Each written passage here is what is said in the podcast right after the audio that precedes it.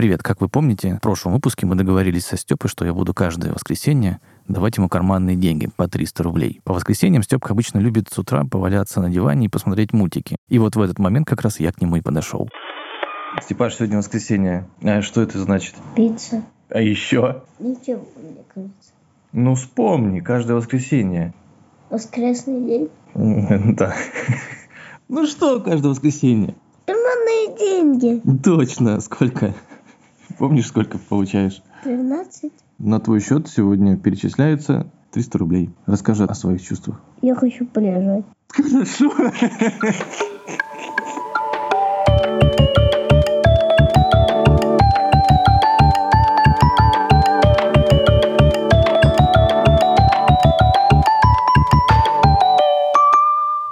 Привет! Это подкаст Тинькофф журнала «Откуда берутся деньги». Здесь мы говорим о том, как правильно зарабатывать и тратить деньги и денежки. Когда ты ребенок, ну или родитель. Меня зовут Сергей Береговой. Мне 37 лет. Я журналист, пишу тексты, придумываю подкасты и таким образом зарабатываю на жизнь. Меня зовут Степан Береговой Сергеевич, получается. Мне, мне 7 лет. В садике я учусь на любом классе. А ты где учишься? Ну, вообще-то взрослые учатся, В садиках. ну не в садиках, а учатся всю жизнь. Всегда чему-то нужно учиться. Скажи, как ты зарабатываешь на жизнь? Улица, внимание, ребята. Улица. Улица, а еще у тебя есть Моя подруга фея. зубная фея. Зубная фея. Еще у тебя есть, я знаю, один источник дохода Карманные деньги. – карманные деньги. Степ, расскажи, как изменилась твоя жизнь с тех пор? Мне дают деньги в воскресенье. 300 рублей все. 300 вообще-то. 300 рублей. Какие жадные родители. Когда мы подписывали договор, ты не говорил, что это мало, а ты хотел бы больше У меня получать? было плохое настроение. Но тебе хватает. Да, в принципе, хватает. Окей, перед тем, как мы начнем выпуск, давай послушаем историю от нашего подписчика под ником Сеймор Дункан, который прислал ее нам через наш телеграм-бот. Как мне кажется, очень интересно. Первый заработок моего сына Дмитрия у него состоялся в примерно четыре с половиной года. Это было на отдыхе в Турции. И его заработок состоял в том, чтобы купить в магазине самолетик. А зарабатывал он посредством того, что ходил в соседний магазин, ну, под руководством родителей, покупал хлеб, и потом на самокате вез его домой. И потом мы этим свежим хлебом завтракали. Он клал заработанную денежку в стаканчик. И к концу отпуска он купил долгожданный красивый самолет. Классная идея для тех, кто хочет делать бизнес с 4 лет. Давай тогда сейчас немножко подсчитаем, сколько денег ты заработал, потому что что самое любимое у людей вообще? Деньги. Считать чужие деньги. Вообще, я сейчас немножко расскажу, как все происходит. Первый раз я дал Степе деньги настоящие, бумажные, сходил в банкомат, снял 300 рублей, отдал их ему, ну, чтобы проявить символизм всего этого дела. Но в конечном итоге все сошлось к тому, что я просто по воскресеньям подхожу к Степе и говорю, Степа, у тебя сегодня новое поступление, 300 рублей, они зачисляются на твой счет. Разве сегодня? Да это я так говорю по воскресеньям. И все. Таким образом, деньги поступают Степке на счет. Я веду их учет, бухгалтерию и так далее. Итак, две недели назад ты получил свои первые 300 рублей. После этого ты еще в одно воскресенье получил 300 рублей. Это сколько вместе? 3 плюс 3? Да, 6. да. 60. 600. 600. Плюс еще у тебя выпал зуб. И несмотря на то, что ты забывал несколько дней положить свой зуб под подушку, и мы с мамой тебе напоминали, в итоге ты положил, и зубная фея принесла тебе еще 500 рублей. В итоге у тебя получилось 1100 рублей. Па-бам! Но у тебя были расходы. У тебя было две покупки, мы совершили с твоего счета. Купили игрушки братьев Крат. Степ, расскажи немножко, что такое братья Крат. Потому что многие, наверное, не знают. Если что, я всех в садике братинкрат заразил. Я расскажу чуть-чуть, чтобы, если вы хотите посмотреть, э, не очень забивать. Братикрат — это браты, Братья. братья. Они исследуют зверей, и у них есть костюмы и зверодиски. Диски, в которых записана звероспособность зверей особенных. Они вставляют э, зверодиск в зверокостюм, и у них активируются эти силы. И у них еще есть команда. Авива, она делает зверодиски. Коки, Джимми. Джимми, если вы смотрите черепашки ниндзя, как такой характер похож на Микки. В общем, у нас каждые выходные начинаются с песен из телевизора. «Братья Крат с нами, братья Крат с нами». В общем, классный мультик мы советуем. И советуем черепашки ниндзя, если вы не смотрели. Да, ты купил на Алиэкспрессе две игрушки братьев Крат, потому что мы здесь их нигде не нашли, смогли найти только на Алиэкспресс. Каракал и Гепард. Да. На это у нас ушло 700 рублей, потому что одна стоила 400, а другая почему-то 300. В итоге расход составил 700 рублей. А теперь мы подсчитаем разницу. Для того, чтобы посчитать, сколько в итоге у тебя денег, надо из дохода вычесть расход. 1100 минус 700 получается 400 рублей. Та-дам! Ну, в целом ты в плюсе. Поздравляю. Это значит, что ты довольно рационально расходуешь свои деньги. Ты не тратишь все сразу, ты планируешь покупки, исходя из своих средств. Я, кстати говоря, стараюсь поступать так же. Я получаю свои деньги, зарплату, анализирую, что нам нужно купить в нашей семье, сколько что стоит. А если я не могу позволить себе купить, то по чуть-чуть откладываю денег на эту крупную покупку. Вот, например, кстати, мы с тобой недавно ходили к зубному, помнишь? Угу. И нам врач сказала, что у тебя все в порядке, но для того, чтобы зубы росли максимально ровно и красиво, необходимо поставить такую специальную скобку. И для того, чтобы ее установить, нужно заплатить деньги. Пап, я это, конечно, тогда не за мои. Не очень хотела это делать. Да, не за твои эти расходы я беру на себя, потому что это вопрос здоровья моей семьи. Ну и это стоит довольно больших денег, поэтому нам с мамой нужно какое-то время, чтобы накопить на эти траты. И после этого вот через пару месяцев пойдем и установим тебе эту скобку. Это нас подводит к очень важному, как мне кажется, умозаключению, что вообще денег не бывает бесконечно много, что их количество ограничено, и поэтому купить можно далеко не все, что хочется. Тебе что-нибудь хочется такого прям вау-вау? Может быть, костюм такой прям надевается на человека, прям на настоящего братократа. А, тебе хочется костюм братократа. Я думаю, что если он где-то продается, Там даже зверодиски продаются. это можно сделать твоей целью, и ты можешь копить на это деньги, а потом купить. А сейчас в нашем подкасте будет рубрика «Общение со взрослыми», с родителями. И эта рубрика, без сомнения, мне кажется, будет интересна и детям, потому что мы будем говорить о том, какими родители были в детстве, когда сами были маленькими. А это же всегда очень интересно. Я пообщался с несколькими своими друзьями, у которых в их детстве был разный опыт отношения к деньгам в семье. И спросил у них, как этот опыт повлиял на их уже взрослую жизнь. И, может быть, что-то из услышанного мы со Степой возьмем себе и будем применять на практике. Потому что мне, как родителю, хочется, чтобы у Степы был осознанный и рациональный подход к деньгам. Мне, с одной стороны, не хочется сформировать у него комплекс «у нас нет денег, мы не можем себе это позволить», а с другой объяснить, что деньги все же конечны, что действительно не всегда можно позволить себе купить то, что очень хотелось бы, ну, во всяком случае, в конкретном моменте. Но и особо бессеребренником я его тоже не хотел бы видеть, чтобы у него не было отношения к деньгам как к чему-то незначительному и неважному. Ведь деньги это все-таки важно, хотя бы с той точки зрения, что в современном мире они как минимум обеспечивают выживание для человека.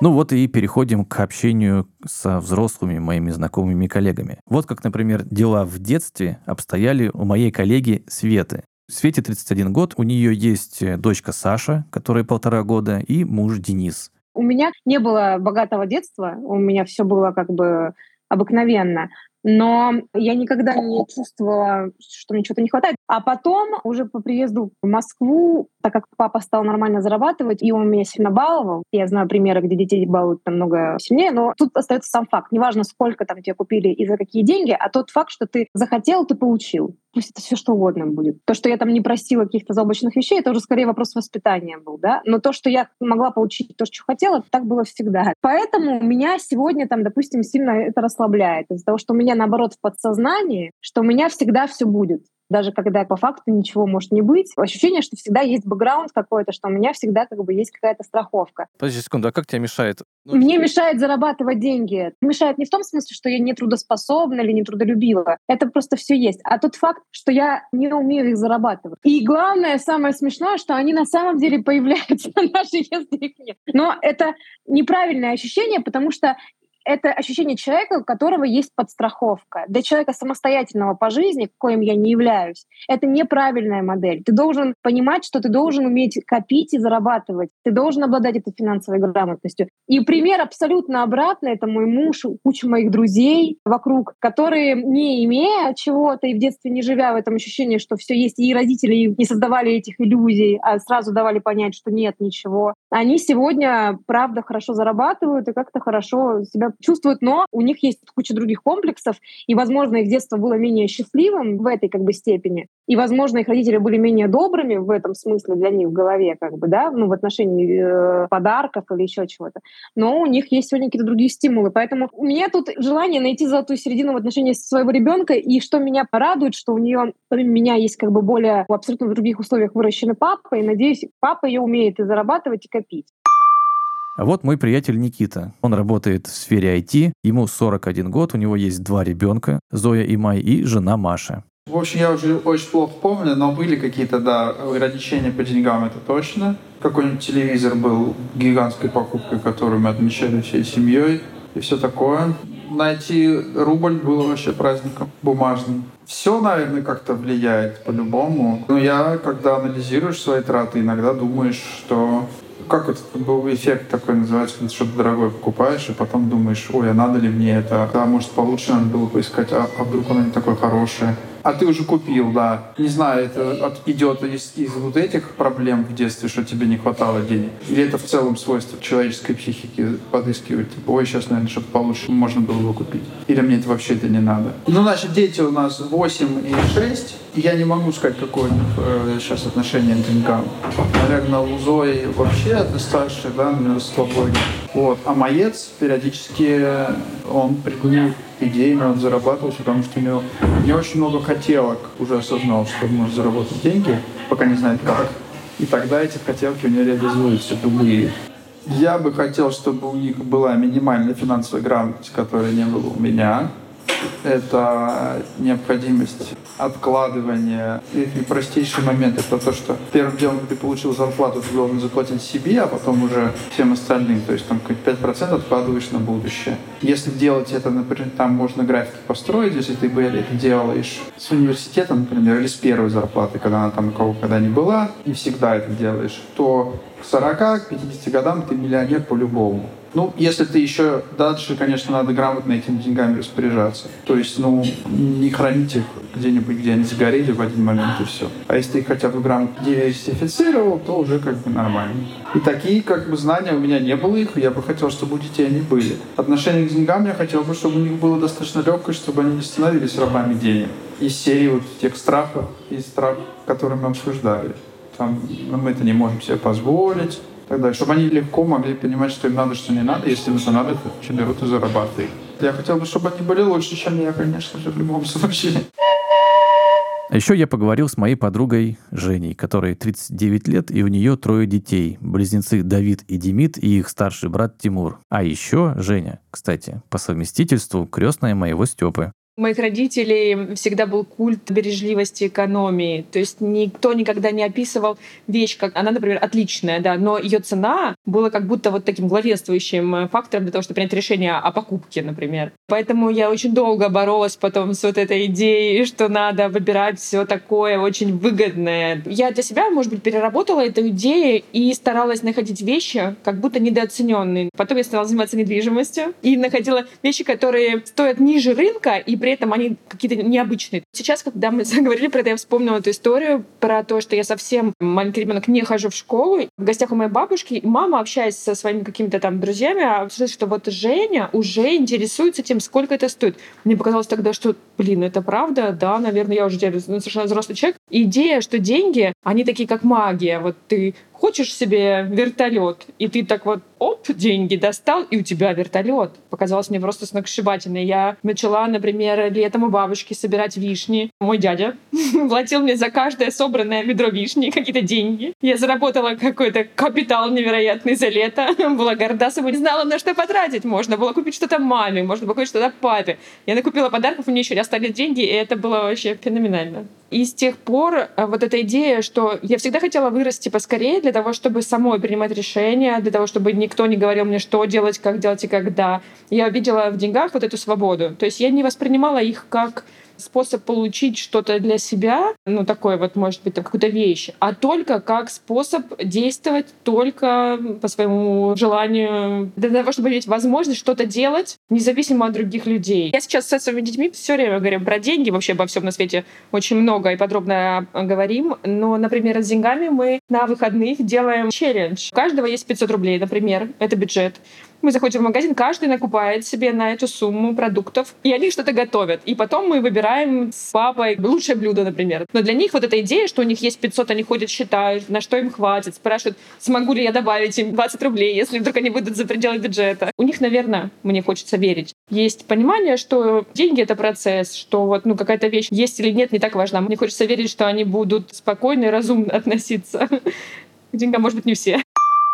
Если вы, дорогие наши слушатели, тоже хотите поделиться своим опытом, как проходило и проходит ваше собственное финансовое образование, то присылайте нам свои голосовые сообщения в Telegram-бот, ссылка на который находится в описании. Или просто наберите в поиске Телеграма бот подкастов Тинькофф журнала. Мы со Степкой будем очень рады вашим историям и с удовольствием включим их в следующие выпуски.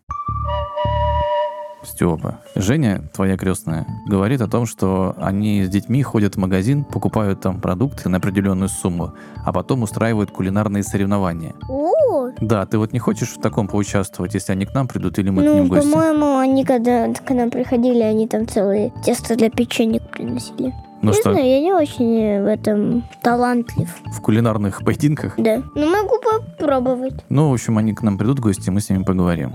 Кстати, я тут на днях поговорил с еще одной очень интересной собеседницей.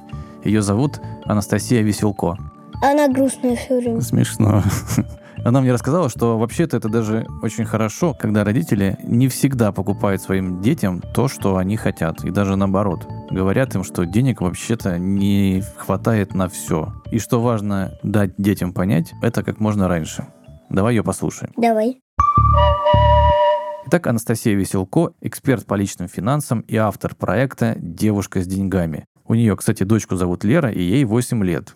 Анастасия, как вы считаете, стоит ли родителям, например, на кассе говорить ребенку, что эта вещь, мол, слишком дорогая, мы не можем купить ее, или стоит избегать таких фраз, чтобы детей не травмировать ими? Я думаю, что здесь, наверное, имеет значение общий контекст, интонация, эмоции людей, родителей и вообще отношение родителей к деньгам. Тут даже несколько, наверное, моментов. Первое, мне кажется, что важно отношение родителей в первую очередь, как они к этому относятся. Если родитель говорит это с нормальным, конструктивным подходом, слушай, знаешь, это дорого, или сейчас мы не можем потратить на это, потому что мы должны потратить вот на то-то и на тот. Но в следующий раз то есть он сам не впадает, родитель, в позицию бедной жертвы, что ой, все дорого, нежели богато, нечего и начинать. И вообще, наверное, родитель важнее любых правил, которые он транслирует, потому что ребенок все равно посмотрит на то, как вы сами себя с деньгами ведете, насколько у вас с ними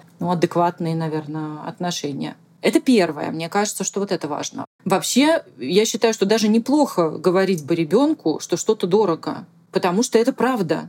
И у любого человека на любом уровне дохода есть что-то, что для него дорого. То есть это же не связанные вещи. Мне дорого, и я бедный. Это просто показатель, ну вот я сейчас на таком уровне, и вот эти вещи мне не по карману. Но я могу подняться на другой уровень, и там что-то другое будет мне не по карману. Поэтому, ну, не бывает же людей, для которых ничего не дорого. Хорошо бы, если к этому прицепчиком таким будет идти мысль, что вообще деньги можно зарабатывать, что это тоже в твоей власти, что это то, на что ты можешь влиять, что не просто кто-то откуда-то нам посылает 12 тысяч рублей в месяц, и поэтому нам все дорого, а что у тебя есть ну, какие-то рычаги. Опять же, здесь родитель ну, своим поведением, наверное, все таки демонстрирует. Мне кажется, вот если к фразам уже так вот цепляться, да, вот это травма у ребенка, это не травма, полезно знать ребенку, что что-то дорого, потому что лучше он пусть узнает это в школе, чем потом он окажется с кредитами на машину, которая ему не по карману. И вот эта вот фраза «мне ничего не дорого», это, ну, это же неправда.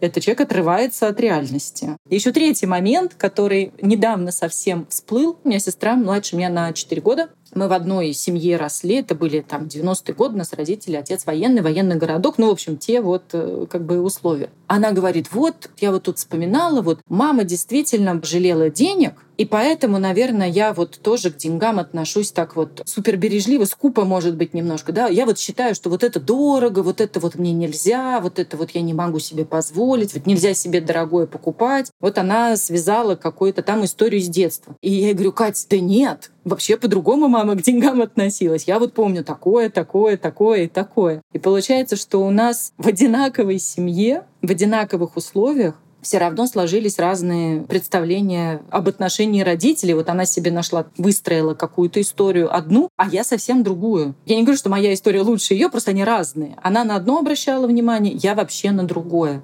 Хотя одни и те же родители. Поэтому, может быть, от нас, в принципе, не так много зависит.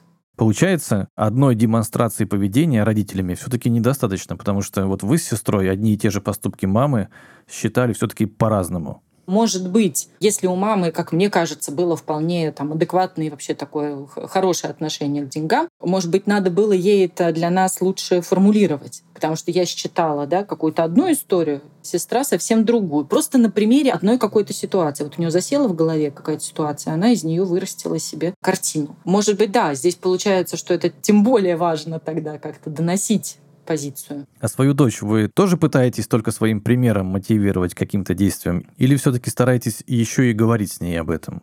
Начинаем, да, обсуждаем. Единственное, меня когда спрашивают про вот финансы, воспитание детей, у меня нет никакой системы, что ли, специальной, которой бы вот я могла поделиться. Но больше, наверное, про какое-то вот такое отношение. Лер, вот ты вырастешь, ты сможешь, ну, захочешь, создашь бизнес, захочешь, пойдешь учиться, купишь сама себе квартиру.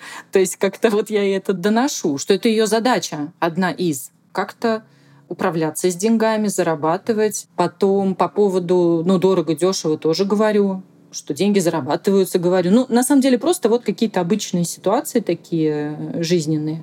Как-то их можно комментировать, наверное. Во всяких финансовых книгах пишут, что ну, в западной литературе, что деньги карманные можно давать где-то с 5-6 лет, и уже ребенок будет что-то вот про них понимать. Мы пробовали. Мы даем карманные деньги. Мы пробовали какое-то время давать их вот прям регулярно. Потом поняли, что пока ребенку они реально не нужны, потому что в школе у нее все равно карточка вот эта вот москвенок, она не видит, сколько что стоит, когда платит за еду, за обед. Но вот какие-то подарки подругам мы покупали из ее денег вот чтобы она что-то свое начинала тратить. Я тоже пока не вижу у нее какой-то сформированной такой системы, что вот деньги, вот это я потрачу, вот это нет. Хотя мы об этом говорим. У нее есть карточка Тинькофф детская. Вот просто ей нравится, что у нее она есть, там лежат какие-то деньги. Ей нравится сам факт, что у нее есть вот там в копилке но она их не любит тратить, она достаточно прижимистая в этом смысле. Свои деньги она 10 раз подумает. Но это может быть тоже хороший вариант напомнить. Ну, окей, хочешь вот это купить, пожалуйста, но на свои деньги. То есть вот как-то ребенка немножко возвращать всегда вот в эту реальность. А по поводу детей обычно у меня одна рекомендация, ну, займитесь собой, закройте свои кредитки, перестаньте ныть, что денег нет, и вот это будет лучшее, что вы можете сделать. Анастасия, спасибо вам большое. Я надеюсь, что и ваша Лера, и мой Степа, и все наши слушатели будут как можно меньше слушать подобного нытья от своих родителей. И я также желаю нам всем, чтобы и поводов для такого нытья было как можно меньше. Степа, теперь нам нужно выбрать и выполнить новое задание из нашего суперпомощника блокнота Тинькофф журнала «Как подружиться с деньгами». Ура, я обожаю его. Да? Да. Почему? Потому что он классный. Там наклейки? Там задание. Да, мы будем сейчас выполнять. Сегодня мы поговорили о том, что деньги — это всегда ограниченный ресурс, к распоряжению которым необходимо подходить рационально, то есть обдумывать, на что их стоит потратить, а на что лучше не тратить. В этой связи очень важным является понимание того, какие траты у нас обязательные, а какие нет. Как ты думаешь, что это такое? Что такое обязательные траты, а что такое необязательные траты? Обязательные траты, мне кажется, это то, что там еда, вода. А не обязательно это там журналы, игрушки, книги. Книги немного обязательные. Книги немного обязательно. Ну, то есть э, обязательные траты — это траты на то, без чего мы не можем жить. Ну, вот как ты сказал, еда, вода, жилье, транспорт, чтобы доезжать до садика, например, и обратно. Не обязательное – это то, без чего мы можем прожить. Давай сейчас я открою журнал и почитаю задание. Давай. Новое задание будет посвящено как раз теме обязательных необязательных трат. Что там, лабиринт? Надеюсь? Лабиринт это будет попозже. Ну да. Глава называется «Как потратить». Я, я пока скажу, э, что там нарисовано. Давай. Там, в общем, есть наклейки, ну, в начале. И там есть наклейки и символы такие же. здесь. Котик, э, это котик, держит он, ну, не полный, только голова и лапки. Он держит сумочку такую, в ней лежит какая-то кока-кола, мне кажется, коричневая больше, нет такой Мгм. баночки. Еще какая-то баночка коричневая, мне кажется, это соль. Может быть, да. Соль. И в руках денежки. Да, еще сверху такая чек. Называется глава «Как потратить».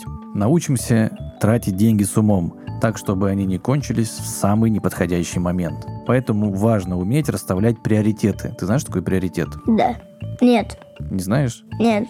Приоритет – это значит выбрать важное, потом чуть менее важное, потом вообще совсем почти не важное, и в конце прям вообще-вообще не важное. Самое неважное, мне кажется, это какие-нибудь э, журнальчики. Ты как к журнальчикам, да, не особо. Поэтому важно уметь расставлять приоритеты. Например, если в начале недели спустить карманные деньги на сладости, чего ты, конечно же, не делаешь, то в оставшиеся дни будет нечем заплатить за автобус или не на что купить перекус в столовой. Ну, например, вот ты пока не покупаешь перекус в столовой, Хотя бы в библиотеке в книге не за деньги. да, вам с ребятами в садике пока негде тратить деньги. Но, например, ребята постарше в школу ходят, они могут купить что-то себе перекусить. У них есть какое-то количество денег, они если все потратят в самом начале учебной недели, в понедельник, то в пятницу они будут голодать. Этот пример показывает, что есть два вида расходов. Обязательные расходы И необязательные. и необязательные. Обычно это что-то развлекательное. Поход в кино, покупка видеоигры или посиделки в кафе с друзьями. Время от времени радовать себя отлично и полезно. То есть нельзя жить так, чтобы все время тратить только на что-то обязательное. Всегда есть моменты, когда хочется и необязательного. Ту же сладость купить, сходить в кино, ну и так далее. Но если постоянно тратить деньги на сиюминутные радости, не хватит на обязательные расходы. И вот еще важно, пока ты подросток, слэш ребенок, большинство твоих трат не обязательные, но с возрастом соотношение обязательных и необязательных расходов будет меняться. Поэтому важно научиться различать их сейчас. Новое задание будет вообще очень классным. Это не просто мы там заключаем с тобой договор. Оно будет длиться целую неделю. Задание заключается вот в чем. Тебе нужно попросить кого-то из взрослых, ну, то есть меня, в течение недели приносить тебе бумажные чеки из магазина. Ты будешь вклеивать эти чеки в специальные поля в этом блокноте. А потом тебе нужно будет обвести в каждом чеке обязательные траты зеленым, а необязательные красным. И затем посмотришь, и я с тобой посмотрю, каких трат за неделю было больше. И после этого мы с тобой поймем, как мы живем. Мы спускаем деньги на что попало, или мы рационально расходуем наш бюджет и покупаем преимущественно то, что нам нужно. Кстати, а есть у меня идея. Давай для первого раза мы с тобой вместе сходим в магазин и вместе будем выбирать то, что нам нужно, осознавая, какие из этих покупок будут обязательные, а какие необязательные. Давай. Кстати, предлагаем слушателям тоже выполнять задание из блокнота «Как подружиться с деньгами». Если они его купили. Если они его купили, а купить его обязательно нужно. И, кстати говоря, у нас есть специальный промокод 10% на покупку этого блокнота в Тинькофф Шопе. Все ссылки будут в описании.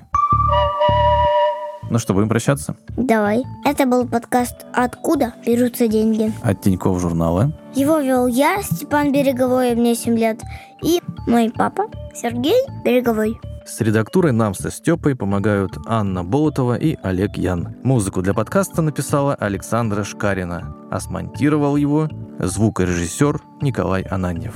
Пока. Итак, я пришел к тебе в садик. Я в курсе. А ты в курсе, куда мы сейчас с тобой пойдем? Домой. Нет, а еще куда? М, Брату Крату. Да, мы пойдем забирать, братья Крат. Посылка приехала к нам. Так, при получении используйте штрих-код или... Давай код. 8, Восемь. 6, 3, 4, 3, 8. А, вот он, вставай. О, пап, ты классно показываешь. Это? Да, Это что? Это посылка. Вот пощупай здесь вот. О, Вот он. Чувствуешь? да. Классно. Пойдем домой? Да.